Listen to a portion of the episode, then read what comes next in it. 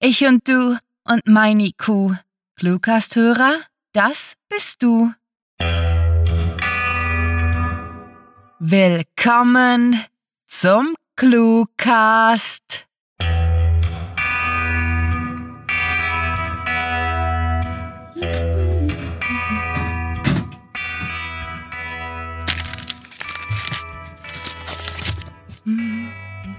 Oh, hoppla. Äh, sind wir schon auf Sendung? Shit. ähm, hallo, werte Hörer. Bitte entschuldigt diesen Aussetzer. Ich habe gerade unsere Anthologie, kurz Literatur in kleinen Happen gelesen und bin mental noch total von den 45 Kurzgeschichten gefangen. Äh, hm, ja, äh, gut. Wie ging der Satz nochmal, den ich euch jede Woche vorsinge? Ach ja, genau. Moment. Viel Spaß mit der Kurzgeschichte.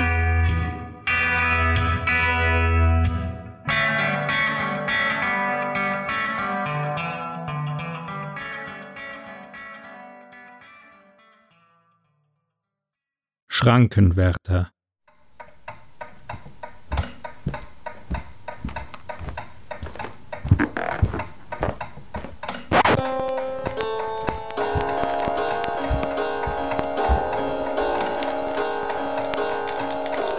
Seit mehr als 48 Jahren stand Hans jeden Tag um halb fünf Uhr auf, ging ins Badezimmer, saß dort ein Weilchen im Halbschlaf auf der Toilette, wusch sich das Gesicht und trottete danach in die Wohnküche, wo er den Herd anmachte, um Kaffee zu kochen. Das Ritual hatte sich nie geändert. Bloß die Zeit, die er zum Pinkeln benötigte, war etwas länger geworden, aber das war einem Mann seines Alters nachzusehen.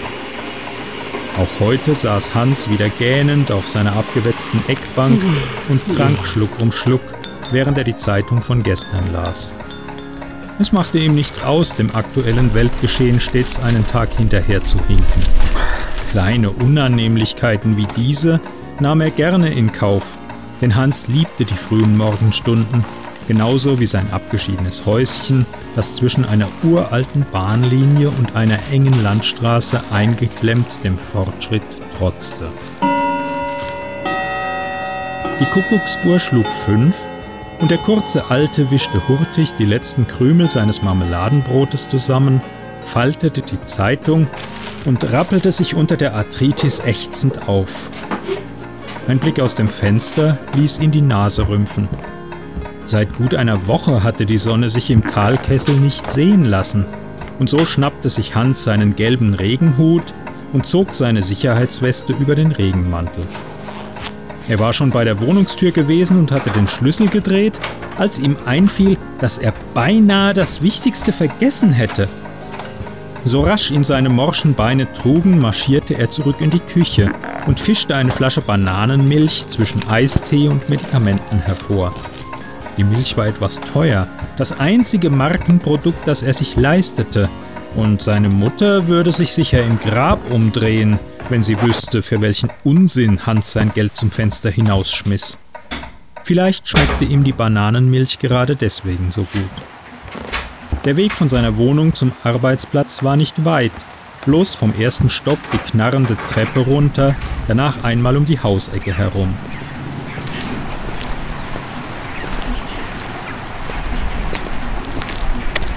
Das Wärterhäuschen hatte sich, genauso wie Hans, in den letzten 48 Jahren kaum verändert. Etwas spröder war es geworden, und die Bibliothek, die in zwischen zwei Zügen unterhalten sollte, war ein klein wenig gewachsen. In der Mitte des Regals stand noch immer die kurze Anleitung zur Erlernung der Morsezeichen aus dem Jahr 1933. Hans hatte das Heft seit Ewigkeiten nicht mehr in die Hand genommen, aber er behielt es aus sentimentalen Gründen. Damals, als er sich nach der Lehre bei der Bahn um die Stelle als Schrankenwärter beworben hatte, waren die Durchfahrten nämlich über den Telegraphen angekündigt worden und dieses braune Heftchen hatte ihm bei der Einstellungsprüfung die Haut gerettet. Wenn er es sich recht überlegte, waren diese Seiten eine Analogie seines gesamten Lebens. Sie waren dünn, einfach und ein wenig in die Jahre gekommen. Aus reiner Gewohnheit wartete Hans geduldig, bis der Sekundenzeiger zur nächsten Minute sprang. Dann drehte er die Einheitsschrankenwinde in die richtige Position. Das alte Ding taugte schon lange zu nichts mehr. War es doch in den 60ern durch eine moderne Automatikschranke ersetzt worden. Hans mochte Veränderungen nicht sehr und so kurbelte er noch heute pünktlich. Um 5.13 Uhr, mit einer halben Minute Verspätung, ratterte der Pendlerzug vorbei. Hans sah ihm eine Weile hinterher, bis er um die Kurve verschwunden war, setzte sich dann auf seinen Ohrensessel und zündete seine Pfeife an.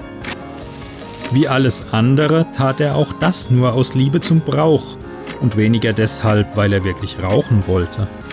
Der Tabak bekam ihm nicht, aber dafür gab es ja Bananenmilch, um den scheußlichen Geschmack im Mund wieder loszuwerden.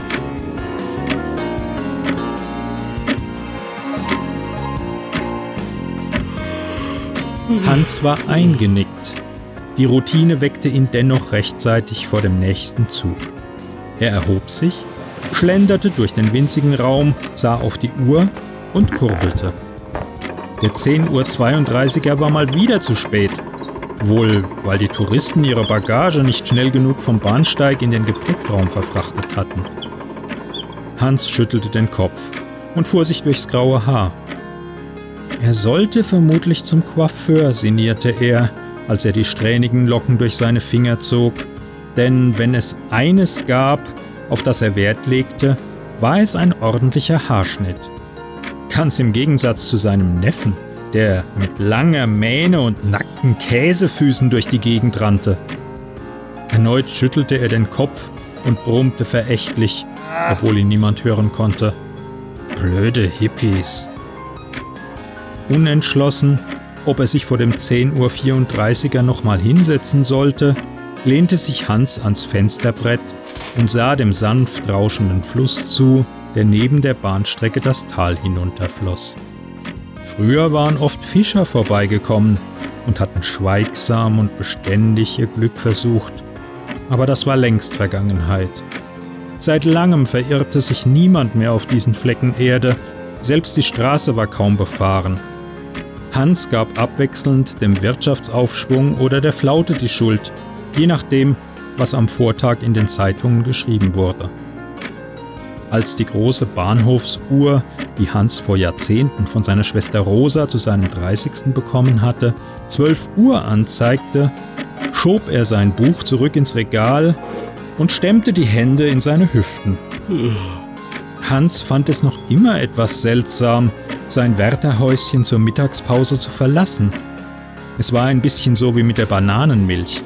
Ein Luxus, der vermutlich nie so ganz zur Gewohnheit werden würde, den er sich aber trotzdem leisten wollte.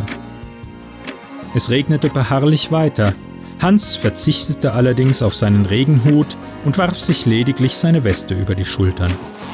Ein bisschen Kälte, so war er überzeugt, hatte noch nie jemandem geschadet und er hatte sich fest vorgenommen, auf seine alten Tage nicht vollends zu verweichlichen.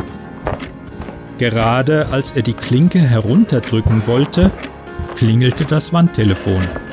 Erschrocken verharrte Hans, wusste nicht so recht, wie er auf das helle Läuten reagieren sollte. Hatte er es doch schon ewig nicht mehr gehört. Ja. Hm. Schrankenposten 48? Rupert am Apparat?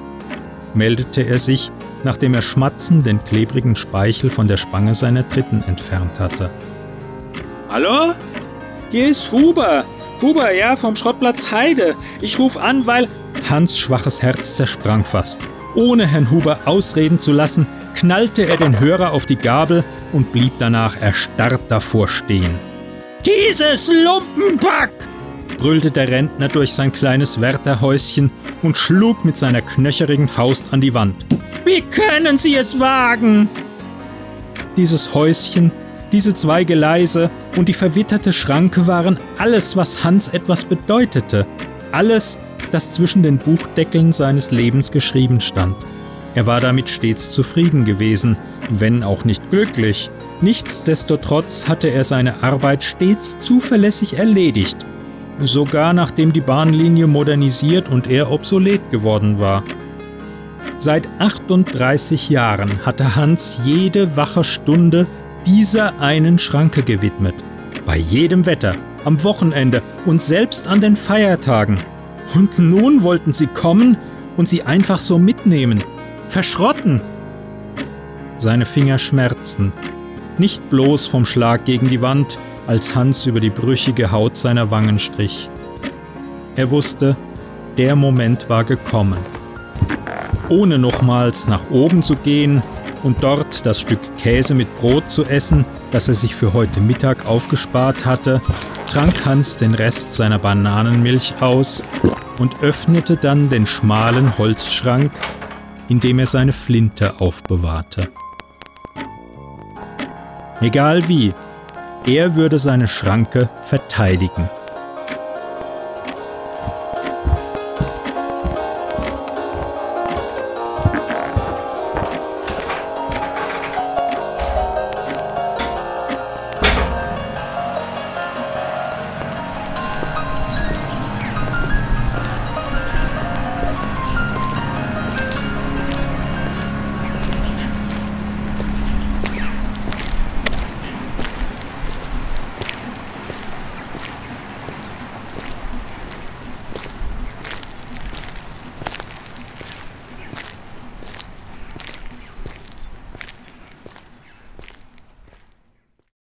Das war Schrankenwärter, geschrieben von Rahel.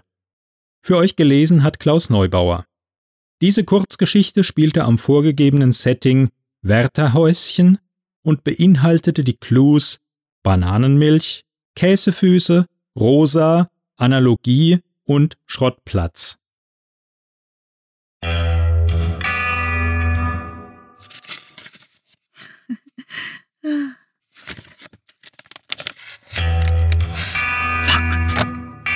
Schon wieder.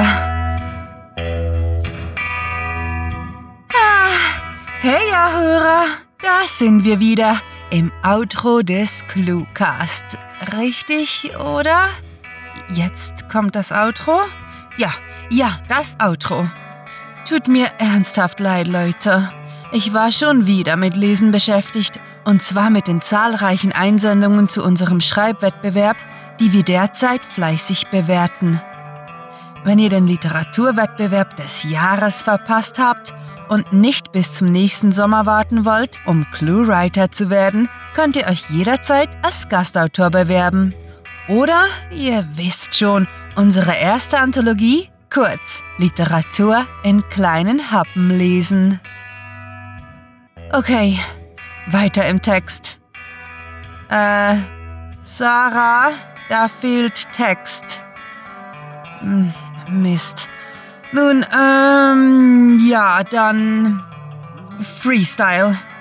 Wir sind ClueWriting und wir, mm, wir veröffentlichen Kurzgeschichten, den Cluecast, Interviews, Gaststories, laden euch dazu ein, einen Blick hinter die Kulissen zu werfen. Ach, scheiße, ich bin kein Freestyler. Vergessen wir es und überlassen das Wort den Sprechern. Die haben das mit dem Labern besser auf dem Kasten als ich. Besucht diese Helden des Cluecast auch auf ihren Seiten und vergesst nicht, dem Echo ihrer Stimmen zu folgen.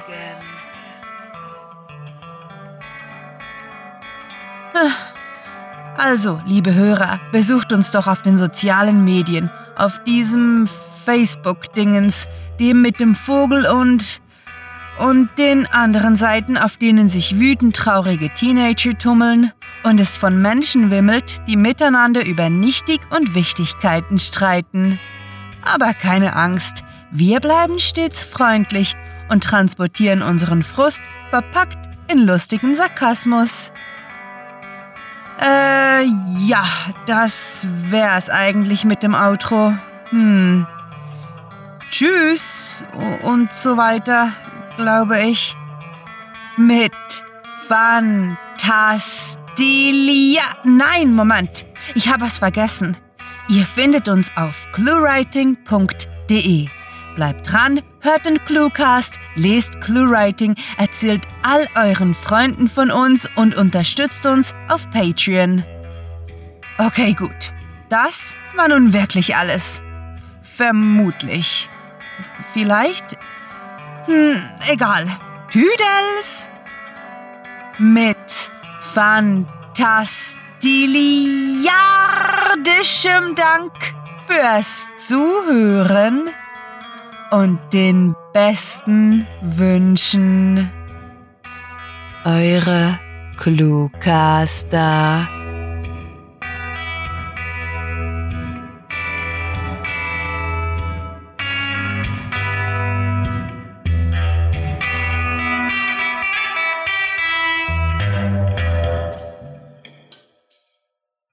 Wer nichts wird, der wird wirtschaftlich ineffizient.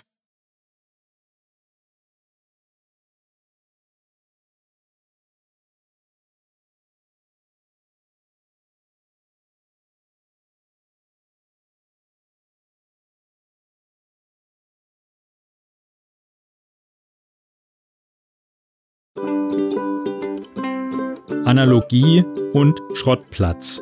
Deadline 30.09.2016. Okay, ich gebe es zu, das war jetzt Absicht, damit es was, damit's was für die Out, damit es etwas für die Outtakes gibt. Bloß vom ersten Stock die knarrende Treppe. Treppe, Treppe, fränkische Treppe. Der knarrende Weg von seiner Wohnung, der knarrende Weg. Jo, viel Spaß. Ciao.